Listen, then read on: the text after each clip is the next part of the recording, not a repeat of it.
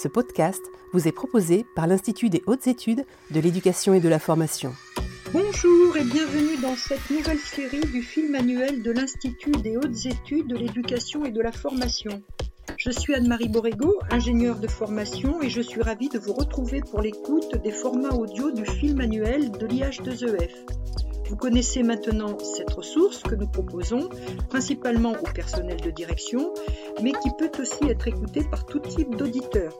Au cours du mois de novembre et exceptionnellement celui de décembre, pour tenir compte du calendrier scolaire et pour cette série, nous allons nous intéresser à la question de l'aménagement des espaces scolaires et plus particulièrement ceux des établissements publics locaux d'enseignement. En France, un regard rapide sur le patrimoine scolaire permettra de mesurer aisément la distance qui sépare l'architecture des établissements ou écoles construits dans la première moitié du XXe siècle des modèles construits depuis le milieu du siècle et a fortiori de ceux construits depuis le début du XXIe siècle. Les évolutions de la configuration des espaces scolaires apparaissent pour répondre aux nouveaux standards de vie, aux nouveaux besoins de la communauté scolaire, mais aussi pour répondre aux nouveaux enjeux et missions du service public d'éducation. Par exemple, l'apparition des foyers sociaux éducatifs, puis des maisons des lycéens répondent au besoin de renforcer l'autonomie et la prise de responsabilité des élèves qui n'ont pas toujours eu la même importance dans les missions confiées aux établissements scolaires. Le chef d'établissement doit pouvoir appréhender l'importance de cette réflexion pour s'en saisir dans le cadre de son pilotage pédagogique et nous espérons que les épisodes de cette série vont les aider à asseoir et poursuivre leur réflexion dans ce domaine. Pour nous aider, j'ai le plaisir d'accueillir différents chercheurs. D'abord, Madame Emmanuelle Gilles, qui est professeure dans l'Académie de Normandie et auteure d'une thèse sur les, thématiques de la cour de récréation. Pascal Claire, qui est professeur des universités en géographie à l'Université de Cergy, Paris. Monsieur Benoît Rossan, qui est professeur à l'École polytechnique de, de Louvain. Monsieur Thibault Hébert, qui est maître de conférence en sciences de l'éducation à l'Université de Lille, et enfin, Monsieur Dugas, Éric, qui est professeur à l'Université de Bordeaux. Avec ces invités, nous allons explorer successivement les domaines suivants. Dans la première euh, émission, nous nous demanderons d'abord en quoi l'architecture et l'aménagement des espaces scolaires sont des révélateurs du modèle éducatif dominant. Dans notre seconde émission, nous nous intéresserons aux liens qui se nouent entre l'aménagement des espaces scolaires et le bien vivre ensemble ce sera l'occasion de nous intéresser aux différents leviers mis à disposition des équipes et des personnels de direction. Ensuite, dans notre troisième épisode, nous verrons comment l'aménagement des salles influence les pratiques des professeurs à l'égard des élèves et vice-versa, mais aussi entre les élèves eux-mêmes. Au cours de la quatrième émission, qui sera diffusée le 26 novembre, nous nous interrogerons sur les enjeux des espaces mal ou peu investis par les professionnels des établissements scolaires. Et enfin, donc notre dernier épisode de la série, nous reviendrons sur l'un des aspects de l'école inclusive en nous demandant comment il faut penser les espaces pour améliorer l'accueil des élèves à besoins spécifiques. Et je vous rappelle que notre dernière émission nous permettra d'entendre la parole de personnel de direction en poste. Ils nous diront comment elles ou ils font pour aborder cette problématique. Cet épisode sera diffusé le 10 décembre. Bonjour à tous mes intervenants et bonjour à vous, monsieur Claire. Je vais commencer par euh, vous interroger en premier et vous demander de nous dire s'il est possible d'affirmer que l'architecture scolaire est un révélateur du modèle euh, pédagogique et social dominant. Alors, je pourrais répondre euh, très vite oui, sans aucun doute. il, y a une, il, y a une, articulation très forte entre les, on va dire, les pensées pédagogiques et, l'architecture scolaire. Et je, pense même d'ailleurs qu'on peut élargir à toutes les formes architecturales. Elles sont pensées au, service d'un certain nombre de projets. Hein. Moi, je, cite assez fréquemment les mots d'une sociologue, Marion Segaud, qui, qui dit les formes informent. Et je pense en effet que les formes nous, nous, informent sur les pratiques, sur les pratiques pédagogiques. Et hum, donc je dirais que l'architecture, elle, témoigne, euh, d'un moment pédagogique, hein, d'une conception pédagogique. Depuis, euh, depuis le XVIIe, XVIIIe siècle et le développement de ce qu'on a appelé la forme scolaire. Mais bon, quand on parle de la forme scolaire, c'est bien plus qu'une forme, hein, c'est une manière de penser l'éducation. Euh, je crois qu'on a, on a pensé les établissements scolaires de cette manière-là. Euh, je crois aussi que à la fin du XIXe siècle, quand il y a un, vaste effort de scolarisation de la population française, on construit des écoles aussi pour le montrer cela, pour le, pour le mettre en évidence. Donc elles ont, elles ont aussi une dimension symbolique. Euh, mais pour être plus précis, je, je dirais que hum, l'architecture scolaire en France, elle est guidée par, par trois grands principes. Euh, principes qui, à mon avis, ont joué un rôle très important sur l'architecture scolaire. Le premier principe, c'est un principe de surveillance. Euh, on doit pouvoir surveiller euh, les élèves. Et c'est encore une préoccupation très forte aujourd'hui et qui peut nous interroger. D'ailleurs, je vais y revenir tout de suite, mais c'est une préoccupation très forte. Il faut avoir, si on le dit euh, de manière un peu plus triviale, il faut les avoir à l'œil. C'est-à-dire qu'on doit toujours être en situation d'avoir un contrôle visuel sur les élèves.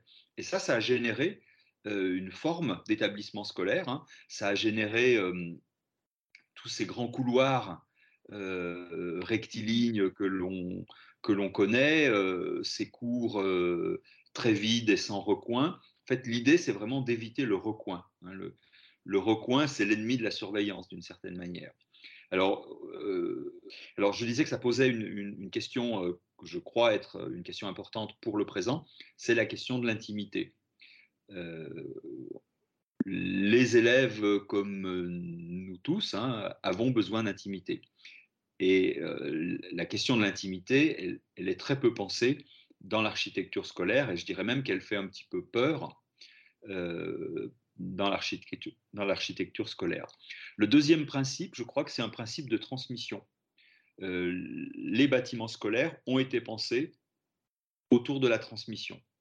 Et donc, euh, la, forme des salles de classe, hein, je dirais que l'emblème de la transmission, c'est l'amphithéâtre, hein, de la logique de transmission, mais même la forme des salles de classe, l'organisation interne des salles de classe, qui sont toujours orientées par rapport à un bureau qui est celui de l'enseignant. Euh, auparavant, il y avait même une troisième dimension, puisqu'il y avait l'estrade qui donnait un peu de, hauteur à l'enseignant, et aujourd'hui, euh, les estrades ont disparu de la plupart des, les salles de classe. Euh, alors, il, reste des exceptions, hein, certainement, mais globalement, les estrades ont quand même, largement disparu. Mais euh, donc voilà, il y a cette idée d'orientation hein, de, de, la salle de classe par rapport à, une idée de transmission. Cette logique-là, elle me paraît importante. Et il y a une troisième logique qui est une logique, alors le terme que j'utilise n'est peut-être pas euh, totalement adéquat, mais je dirais une logique d'éducation intellectuelle. Euh, ce que je veux dire par là, c'est que euh, la logique éducative en France, elle privilégie très très fortement l'intellect. C'est-à-dire que les apprentissages du corps, les apprentissages en termes de socialisation, les apprentissages en termes d'émotion ou de sensibilité par rapport au sens, hein, côté sensoriel, les apprentissages qui vont relever de l'esthétique, euh, sont marginalisés. C'est-à-dire qu'il y a une très forte priorité qui est accordée à certains types d'apprentissage. Et là aussi, ça produit des espaces. Et je me réfère aux, aux, travaux, aux expériences qu'avait fait un pédagogue du début du XXe siècle qui s'appelle Paul Robin, qui avait développé le concept d'éducation intégrale, hein, qui disait éduquer, bah, c'est éduquer la personne dans sa totalité. Et, euh, et, Paul Robin, qui a été euh, responsable d'une institution euh, scolaire euh, à un moment donné, il, travaillait dans un lieu où on avait toutes sortes d'espaces. Parce que ce n'était pas seulement l'éducation intellectuelle, mais un, atelier pour bricoler, par exemple. Mmh. Voilà, donc c'est cette triple logique qui est de privilégier l'intellect, d'accorder une très grande importance à la surveillance et de privilégier la forme transmission, ça a produit des formes scolaires. Et c'est intéressant, et je, m'arrêterai là sur ce point, mais non, j'ai encore un, petit point à évoquer. Ce qui est intéressant, c'est que aujourd'hui, où on, on a d'autres manières de faire qui se, qui se développent, d'autres envies, euh, d'autres types de pédagogie. Enfin, quand je dis aujourd'hui, c'est pas complètement neuf en réalité, c'est même très ancien, mais euh, ce que je veux dire par là, c'est qu'il il peut y avoir des problèmes d'accord, de, de, concordance entre la forme et, la pratique. Mmh et, et, toujours par rapport à cette question de, de l'architecture comme, euh, comme révélateur, euh, je crois qu'il y a, un, aspect qui est très intéressant, c'est la question de, des établissements ouverts. L'idée de, alors on invente l'idée du campus euh, à la fin du, XVIIIe siècle aux États-Unis. Hein. l'idée du campus, c'est l'université ouverte, ouverte sur la ville. Et c'est quelque chose qu'on va retrouver un peu dans la continuité, je dirais, de la pensée 68 euh, où euh, dans les années 70, on va créer toute une série de collèges, d'écoles et de lycées ouverts, hein, en contact avec l'extérieur, en contact avec la ville, avec des voies traversantes qui, euh, qui vont permettre aux, gens du quartier de passer à l'intérieur de l'établissement. Enfin bref, toute une série de connexions intérieures-extérieures qui, qui renvoient à, un projet de société, on va dire. Et mmh. aujourd'hui, au moment où on est gagné par ce qu'on pourrait appeler une espèce d'obsession sécuritaire, ben, on referme tout ça. Donc il y a vraiment des, je trouve, des concordances fortes entre euh, les formes scolaires et à la fois les, projets éducatifs et même au-delà de cela, euh, des, conceptions de la société. Merci, Monsieur Claire. Je me tourne euh, maintenant vers Monsieur Hébert pour lui demander s'il pourrait nous dire quelles sont les grandes périodes historiques de l'architecture scolaire française. Bah, ce qu'on peut constater, c'est que l'architecture scolaire a peu évolué depuis le 19e siècle. Autrement dit, on a des établissements scolaires, notamment dans le second degré, qui correspondent à ce que euh, Rigolon, dans un très beau rapport pour le CDE, va nommer des établissements de type court. Il s'agit euh, d'une architecture qui donne une place importante aux espaces extérieurs et qui utilise beaucoup de lieux de circulation. Donc au final, on retrouve pour la majorité des établissements scolaires une grande cour bitumée le plus souvent soumises au regard panoptique des adultes, hein, pour reprendre Michel Foucault, et des bâtiments à l'intérieur desquels on va trouver de nombreux espaces de circulation, notamment des couloirs, qui alimentent des deux côtés des salles de classe standardisées, uniformisées. Et là, donc, vous aurez bien compris que la typologie, cette typologie des établissements scolaires, elle a peu évolué, donc depuis le 19e siècle. Alors pourtant, la démocratisation de l'école et la massification des effectifs dans les années 60-70 fut une incroyable opportunité de penser l'espace au regard de la pédagogie. Euh, en effet, hein, l'émergence de l'hétérogénéité dans les classes et les conséquences sur la mise en pratique pédagogique, hein, je pense notamment à la différenciation pédagogique, aux pratiques coopératives, eh bien tout ça fut normalement une aubaine pour infléchir une politique de construction des établissements scolaires, donc une politique novatrice et réfléchie. Eh bien au contraire, cette période va accoucher d'établissements à bas coût construit très rapidement avec des structures métalliques peu solides, comme dans les supermarchés d'ailleurs. Et c'est ce qu'on va appeler les établissements de type Pailleron, en référence à un collège à Paris, hein, le collège Pailleron, où un incendie se déclara en 73, 1973, faisant 20 morts, euh, dont 16 élèves. Alors désormais, bien évidemment, euh, des progrès considérables ont été réalisés dans l'utilisation des matériaux afin de sécuriser les établissements scolaires. Mais la pédagogie est en arrière-plan. Et c'est d'autant plus accentué depuis 1986, hein, puisque les réflexions polycentriques associées à la décentralisation et à la multiplication des acteurs dans les programmes de construction eh bien, semblent encore moins favoriser l'attention sur le lien entre modèle pédagogique et perspective architecturale. Ce que je veux dire par là, c'est que l'articulation entre pédagogie et espace scolaire eh bien, semble concurrencée par des considérations plus environnementales, esthétiques, financières et sécuritaire. C'est d'ailleurs ce qui est intéressant de noter, hein. c'est que la manière de penser l'architecture scolaire est davantage révélatrice de notre modèle sociétal que d'un modèle éducatif dominant. Je prends par exemple la frénésie sécuritaire, pour reprendre Mukieli, qui envahit la France non pas depuis six mois, ni même depuis les attentats, mais depuis 40 ans. Eh bien, nos établissements scolaires n'échappent pas à cette dimension sécuritaire, à tel point qu'aujourd'hui, une double dialectique est à relever. Doit-on ouvrir ou fermer les établissements? Autrement dit, devons-nous renforcer les frontières entre le dedans et le dehors, mais également un choix entre la liberté ou la coercition? Devons-nous proposer des espaces de liberté, d'autonomie, de responsabilisation à nos élèves ou au contraire, devons-nous faire en sorte qu'ils soient ou qu'ils se sentent toujours surveillés? Et c'est ce que j'appelle d'ailleurs le, dilemme du panoptique de Bentham. Alors, toujours est-il que la question de la sécurité est ici omniprésente. Sécuriser contre l'extérieur et sécuriser à l'intérieur. Et donc, le, et malheureusement, le contexte des attentats a vraisemblablement accéléré hein, cette, cette bunkerisation pardon, des établissements scolaires. Oui, moi j'ai un ami qui est euh, italien, il me parlait des CPE, de la vie scolaire, qui était une police intérieure. À propos, vous voyez, de ce service, euh, il l'appelait la police intérieure. Oui, ben, de toute façon, il y a eu des travaux, notamment sur les CPE, je pense à Eric de Barbieux et euh, à d'autres, qui parlent souvent du CPE comme le, le sale boulot, en fait. C'est-à-dire que c'est celui qui est amené à faire vraiment le sale boulot. Donc, en effet, ça fait écho un petit peu à, ce que vous disiez. Merci, Monsieur Hébert. À vous, Monsieur Dugas. Monsieur Hébert vient de nous dire que les établissements scolaires sont des lieux relativement fermés. Est-ce que vous pourriez dire quelles sont les causes et les conséquences éventuelles de cette situation ce qu'il faut comprendre, c'est que l'école n'est pas une institution euh, totale, au sens, euh, bien sûr, d'Erwin Goffman, euh, comme la prison, l'hôpital, voire aussi, disait Goffman, aussi les internats. En fait, c'est une institution qui est partielle. Elle a d'autres formes d'espace dans lesquels évoluent les individus, notamment les élèves, d'autres temps hors de l'école. C'est ce qui façonne justement l'individu dans le cadre de son environnement. Et donc, malheureusement, souvent, l'institution scolaire, elle est pensée comme une institution plutôt totale, dans le sens où la vie est réglée par l'institution sans leur consentement.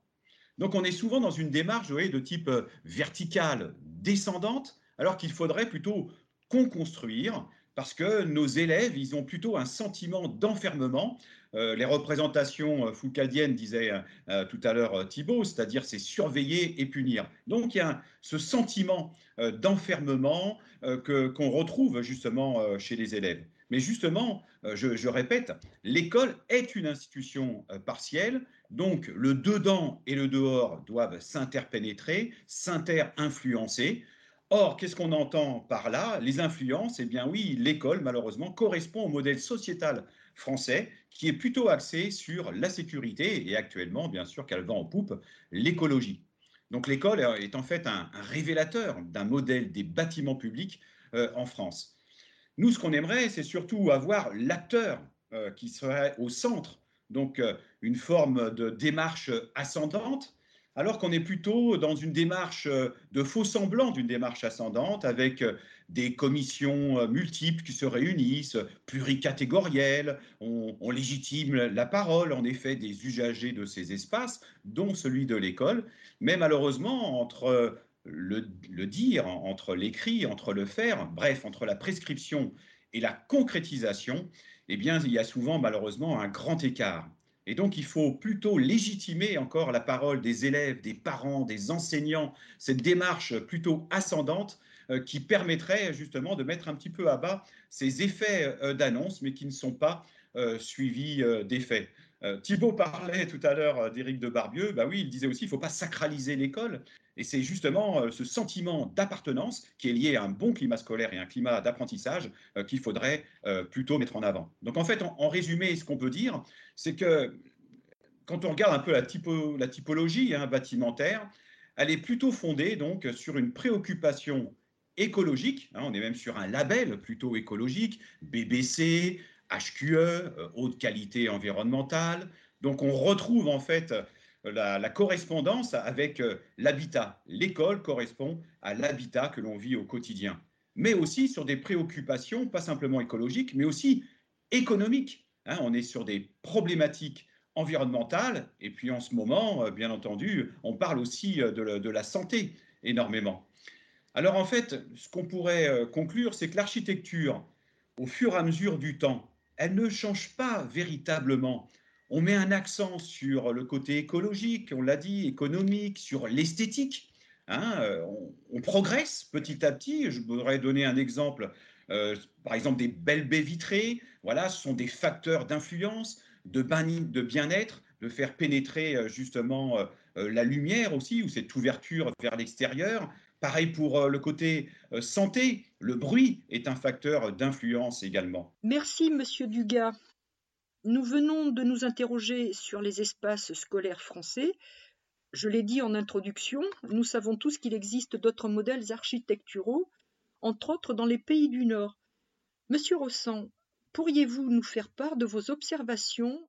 Euh, en, 1999, j'ai eu l'occasion de faire un, voyage d'études au Danemark. Hein, et peut-être euh, trois éléments qui m'ont, euh, vraiment frappé à l'époque. Évidemment, il y en avait d'autres. Hein. Le, premier élément, c'est la notion de plateau repas et de livres.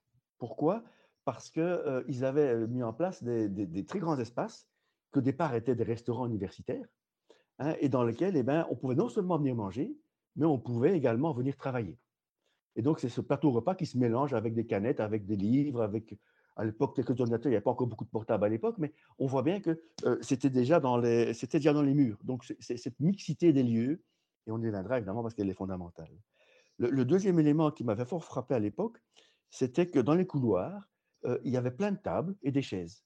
Et que euh, les élèves, ils, travaillaient là.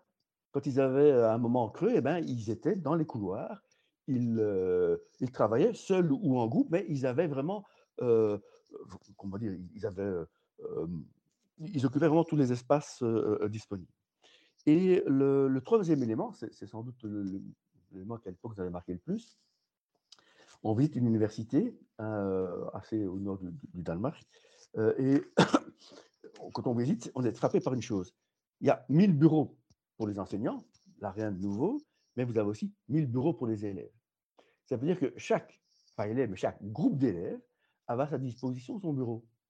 Et donc, en fait, euh, on considérait l'élève comme, comme un adulte à part entière dans lequel eh ben, vous, êtes six ou huit. Quelquefois, c'était des, des, groupes de deux, c'était des locaux pour deux groupes. Mais vous avez à votre disposition, pour le semestre ou pour l'année, vous avez votre local, c'est votre bureau et les, les, étudiants, les élèves nous accueillaient dans leur bureau. Quand on visitait, on rentrait chez eux.